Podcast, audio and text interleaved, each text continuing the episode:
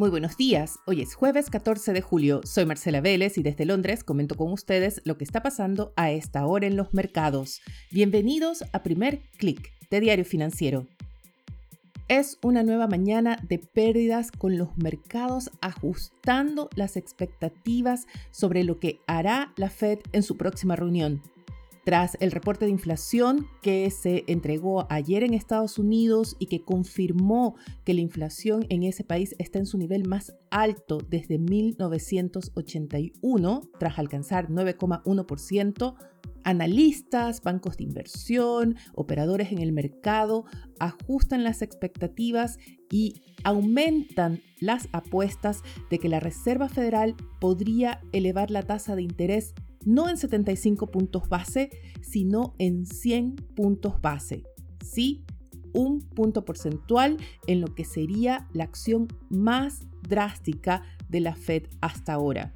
Declaraciones de miembros de la Fed, declaraciones del presidente Joe Biden y también de la secretaria del Tesoro Janet Yellen, curiosamente con el mismo texto llamando la inflación o el nivel de inflación como inaceptable dan cuenta de la presión bajo la que está eh, la Reserva Federal por el lado político, también da cuenta del endurecimiento del discurso en torno a la inflación y que justificaría que la Reserva Federal tome una decisión así de drástica. Sus acciones, sin embargo, no están lejos de críticas. Lo que se considera ahora es que este foco en la inflación, esta prioridad, llega muy tarde, obligando a la Reserva Federal a alzas cada vez más drásticas, lo que va a llevar, o se considera, podría llevar a la economía estadounidense, y no solo a la economía estadounidense, sino a la economía global, a una recesión. Esta mañana ya vemos cómo se ajustan a la baja las proyecciones para el crecimiento de la eurozona. Se recortaron a 2,6% de crecimiento para este año y apenas 1,4% para el próximo.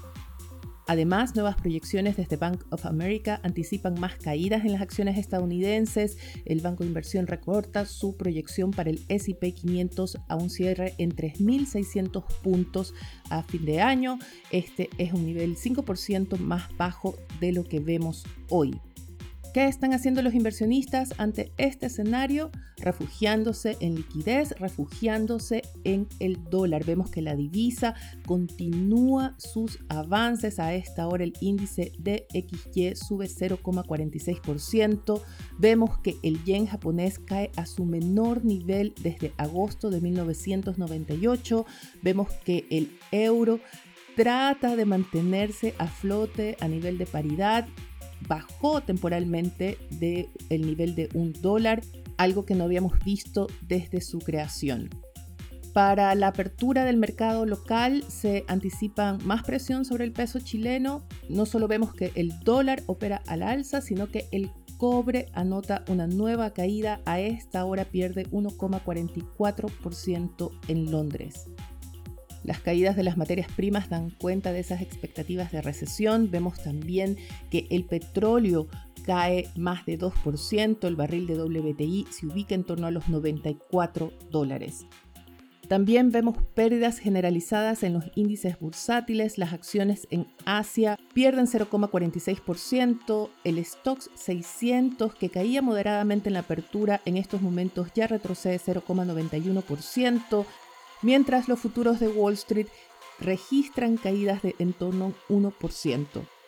La atención la capturan a esta hora las acciones de los grandes bancos de Wall Street, todos operando a la baja ante el inicio del reporte de temporadas de resultados. JP Morgan y Morgan Stanley dan arranque a la temporada con sus reportes. Hoy son uno de los eventos principales en la agenda para hoy. La inflación seguirá siendo el tema que marque la atención de los analistas que esperarán atentos las palabras de los altos ejecutivos de estos bancos sobre las proyecciones de negocio y el comportamiento de los consumidores, sobre todo en banca retail.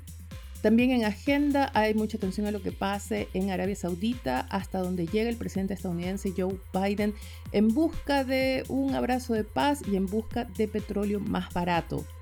Biden tratará de convencer a los sauditas de que aumenten la producción y exportación de petróleo para bajar los precios.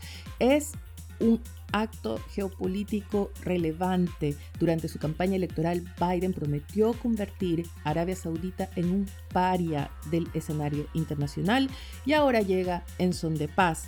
También llega a negociar por más petróleo a pesar de las acusaciones que pesan sobre la Casa Real Saudita en el asesinato del periodista Jamal Khashoggi. Siguiendo con la política, otro evento importante en la agenda es lo que pase hoy en Roma. Aparentemente está por disolverse la coalición de gobierno que puso a Mario Draghi en el poder. La crisis política llega cuando ya en los mercados hay mucho nerviosismo sobre Italia y sobre su capacidad de enfrentar un encarecimiento del financiamiento en los mercados. Así que este es otro factor que va a pesar sobre el euro y que complica el escenario para el Banco Central Europeo. Fuera de la política, en datos económicos, la atención estará en ese reporte semanal de subsidios por desempleo de Estados Unidos, así como en el reporte de índice de precios al productor. También muy importante en la región, el dato de inflación en Argentina. Analistas esperan que la inflación supere el 64%. Revisemos ahora la portada de Diario Financiero que titula con la sorpresiva acción del Banco Central, aunque ya algunos en el mercado esperaban un alza más drástica de 50 puntos base. Finalmente el emisor optó por un alza de 75 puntos base, llevó la tasa de interés a 9,75% y Diario Financiero destaca el énfasis que hizo el Banco Central en los factores internos de incertidumbre que están complicando el escenario, empujando al alza el tipo de cambio, y con ello afectando las expectativas de inflación. Ahora nos reporta también Diario Financiero, los analistas en el mercado ajustan al alza sus proyecciones para la tasa de interés y anticipan que llegaría hasta 11%. Muy importante también, se reportan cuáles son las industrias que están siendo afectadas de forma más directa por el alza del tipo de cambio y se reporta además las utilidades históricas que publicaron los bancos en el último trimestre a pesar de haber hecho provisiones por mil millones de dólares. Con esto me despido por ahora, los invito a que sean actualizados de las noticias del día visitando nuestro sitio web de f.cl. Yo me despido por ahora, les deseo que tengan un buen día. Nosotros nos reencontramos mañana.